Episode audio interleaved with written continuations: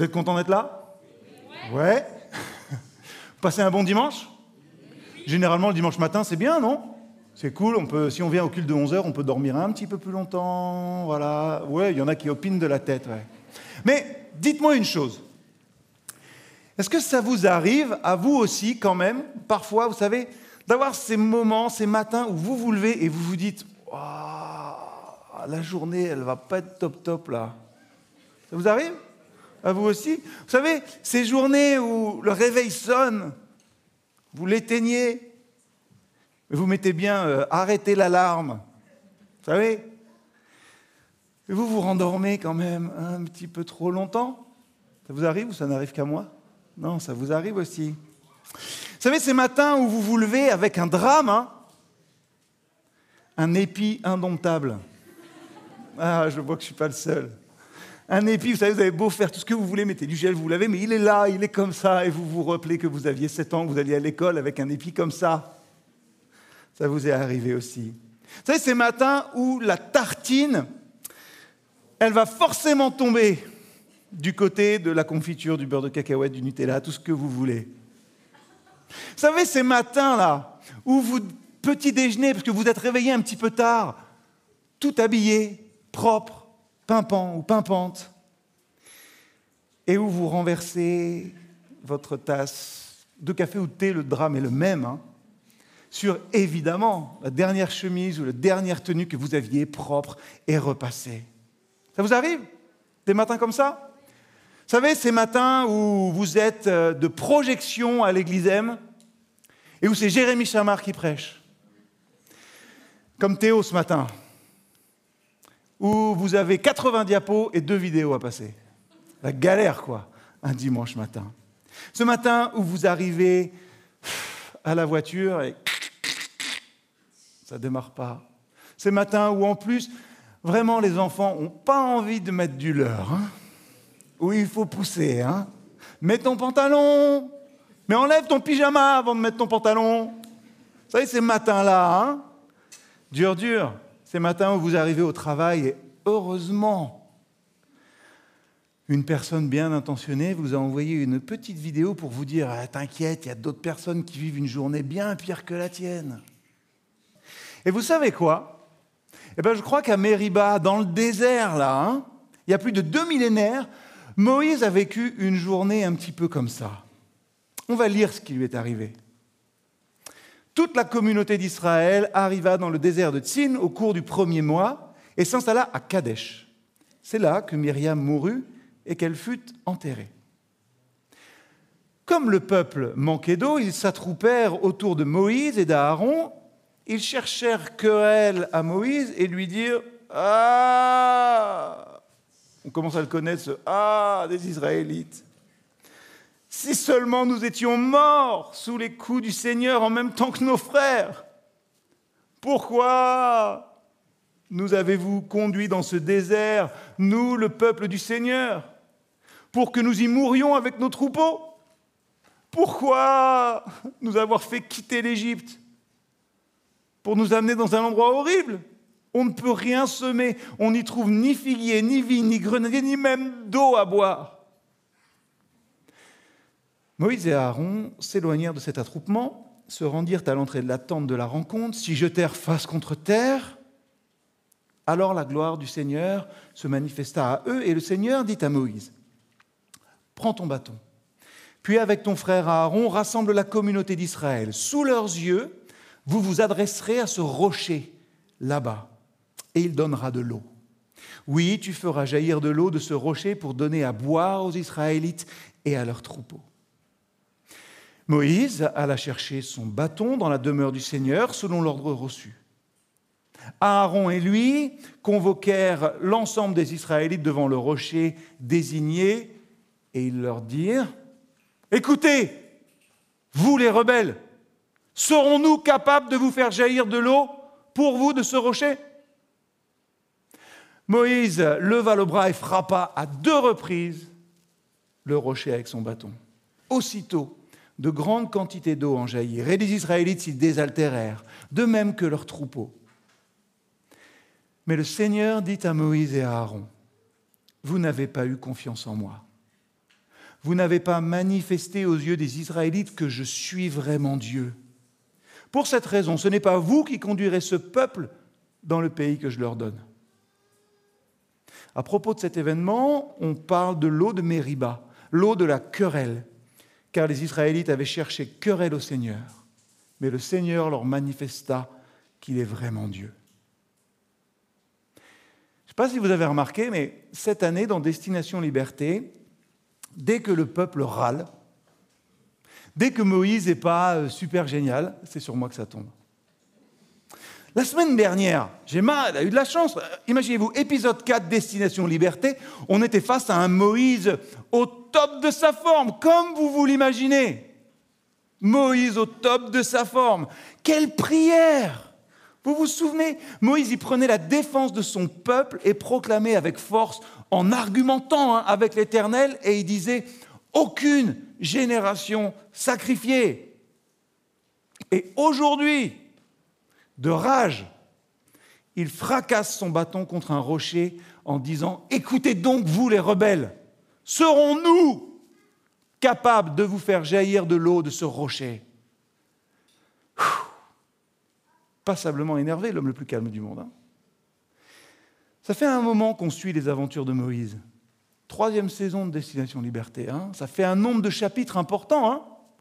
Puis le livre de l'Exode jusqu'au livre des Nombres, et le chapitre 20 qu'on étudie ce matin chapitre 20 des Nombres, on est à un moment décisif dans l'histoire où après 38 ans de marche dans le désert, le peuple hébreu, renouvelé avec des nouvelles générations, se prépare à entreprendre la conquête de Canaan, à entrer dans le pays promis. 38 ans que Moïse guide ce peuple dans le désert après l'avoir libéré, qu'il entend tout ce qu'ils ont à dire. Et un petit verset suffit à priver Moïse de la terre promise. Vous trouvez ça juste? Vous trouvez ça juste?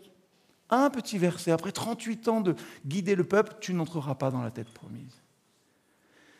En plus, on commence à le connaître un petit peu, notre Moïse. Hein? Et Dieu doit le connaître aussi. Il sait qu'un jour, sous le coup de l'énervement, parce qu'il y en a un qui avait mal parlé de son peuple, il l'a mis à mort. Il a tué un Égyptien avec ses mains. On commence à connaître aussi le peuple hébreu et Dieu le connaît aussi. Il connaît sa propension, vous savez, à se plaindre constamment. On a faim, on a soif, quand est-ce qu'on arrive? On connaît sa propension aussi à se tourner toujours vers Moïse, vers Aaron pour demander de, s'il te plaît, règle les problèmes là. Adresse-toi à Dieu. Seigneur, il aurait pu comprendre quand même que Moïse n'était pas dans un bon jour. Et que sous le coup de l'énervement, finalement, il retombe dans ses vieux travers. Oui, je suis impulsif, oui, je suis un peu violent. Là, j'ai frappé le rocher avec un bâton. Ça nous arrive à tous et à toutes, non? Des fois, de péter un plomb. On ne sait pas vraiment hein, ce qu'a provoqué la frustration de Moïse. Mais le voilà qui se présente, je l'ai dit, devant le peuple avec toute sa magnificence, avec Aaron, avec son bâton, qu'il ne quitte jamais et qu'il éructe. Écoutez donc, vous les rebelles, serons-nous capables de faire jaillir de l'eau pour vous de ce rocher?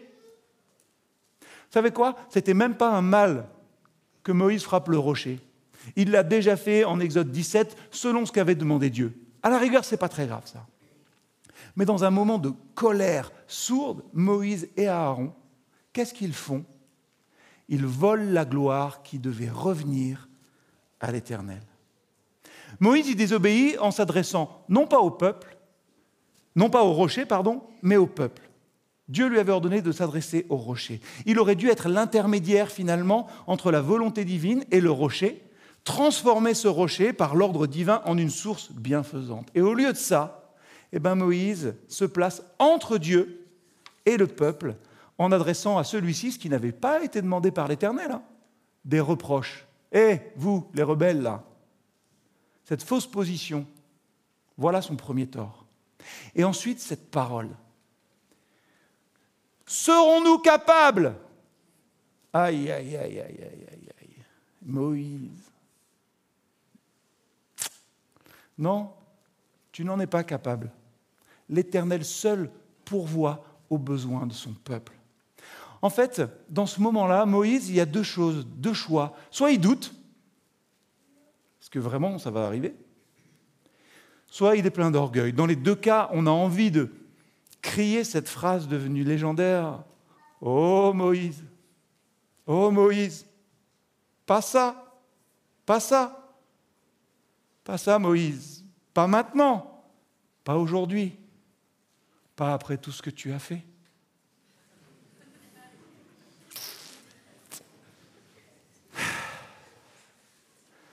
Un moment d'égarement, un faux pas pour une punition divine hein, quand même qui semble disproportionnée, injuste. Le capitaine quitte la partie au moment décisif.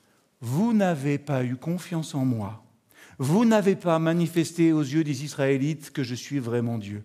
Pour cette raison, ce n'est pas vous qui conduirez ce peuple dans le pays que je leur donne. Carton rouge. Dehors. En préparant ce culte avec Florence, elle l'a mentionné aussi, elle s'est posé deux questions qu'elle m'a partagées et elles m'ont fait réfléchir, ces questions. Et du coup, je les livre avec son accord. Hein. C'est dit, mais quelle infidélité mérite de ne pas entrer pleinement dans la promesse? Quelle infidélité éloigne, entraîne pardon, un éloignement de la bénédiction?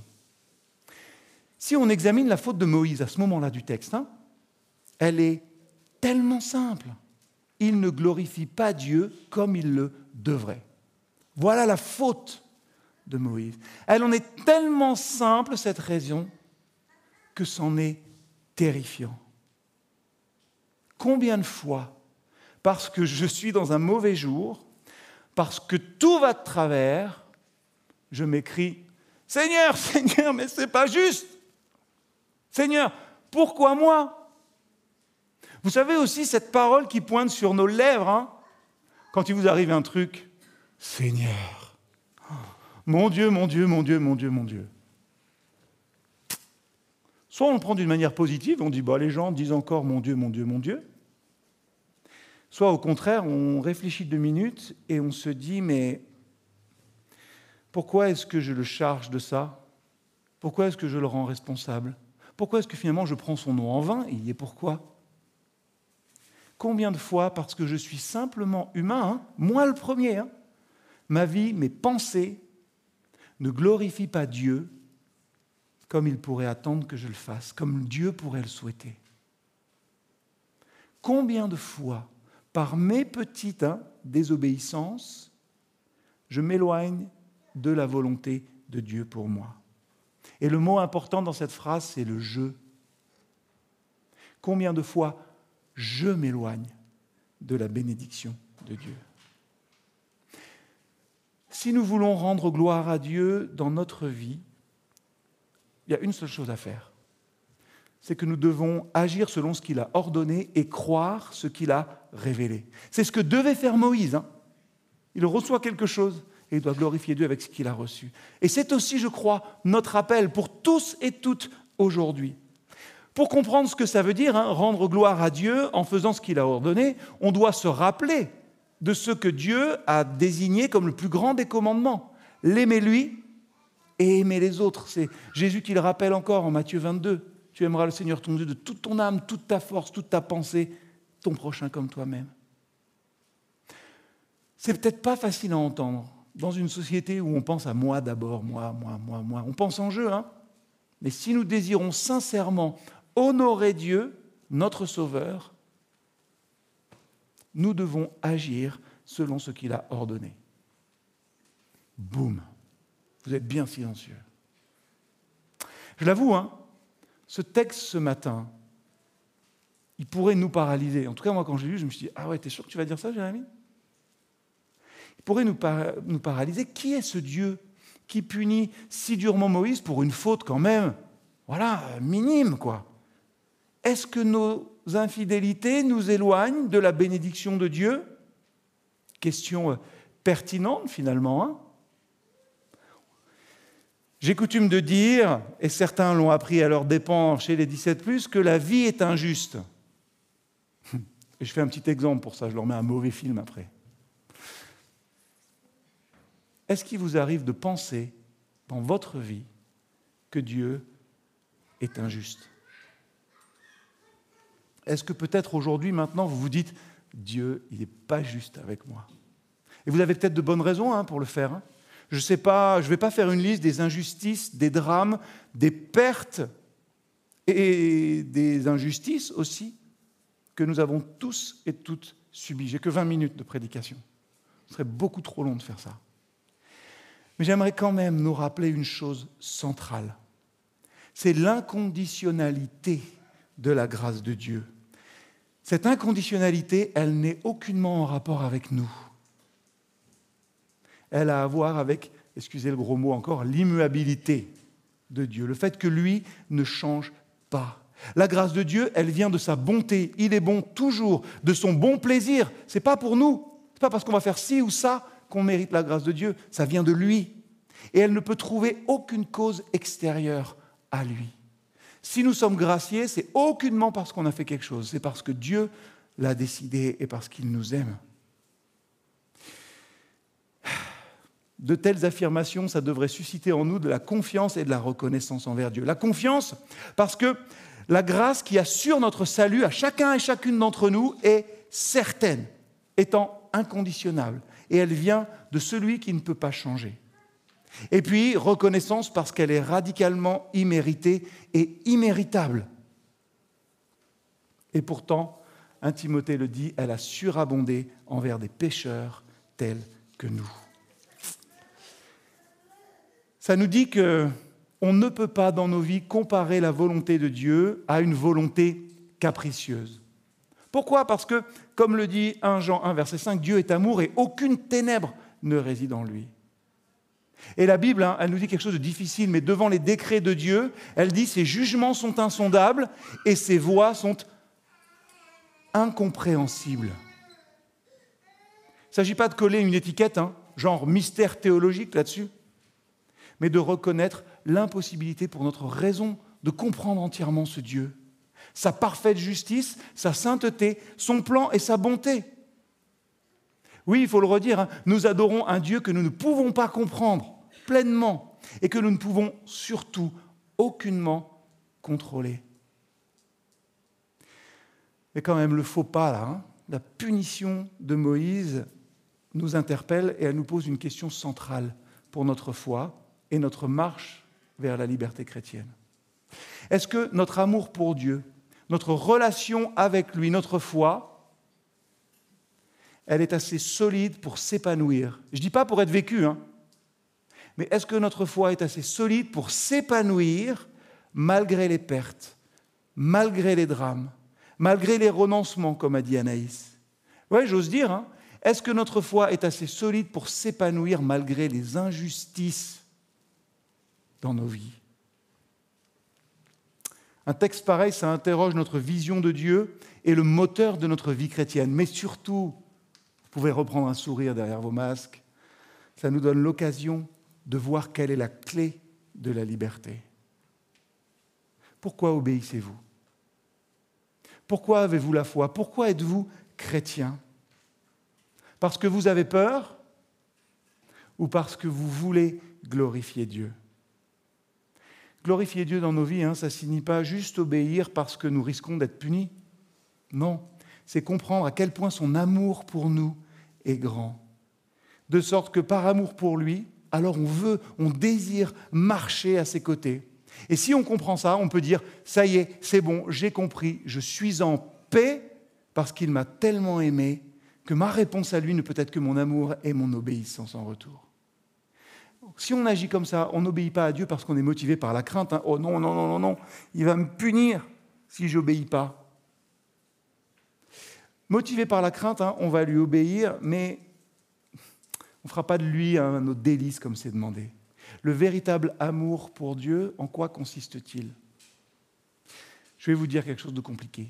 Le véritable amour pour Dieu ne consiste pas à venir tous les dimanches à l'église, M ou une autre, à chanter les louanges ensemble, à nous retrouver, et ça c'est bien. Hein Mais le véritable amour pour Dieu consiste à trouver mon plaisir dans sa loi, dans sa parole, dans ce qu'il veut pour notre vie.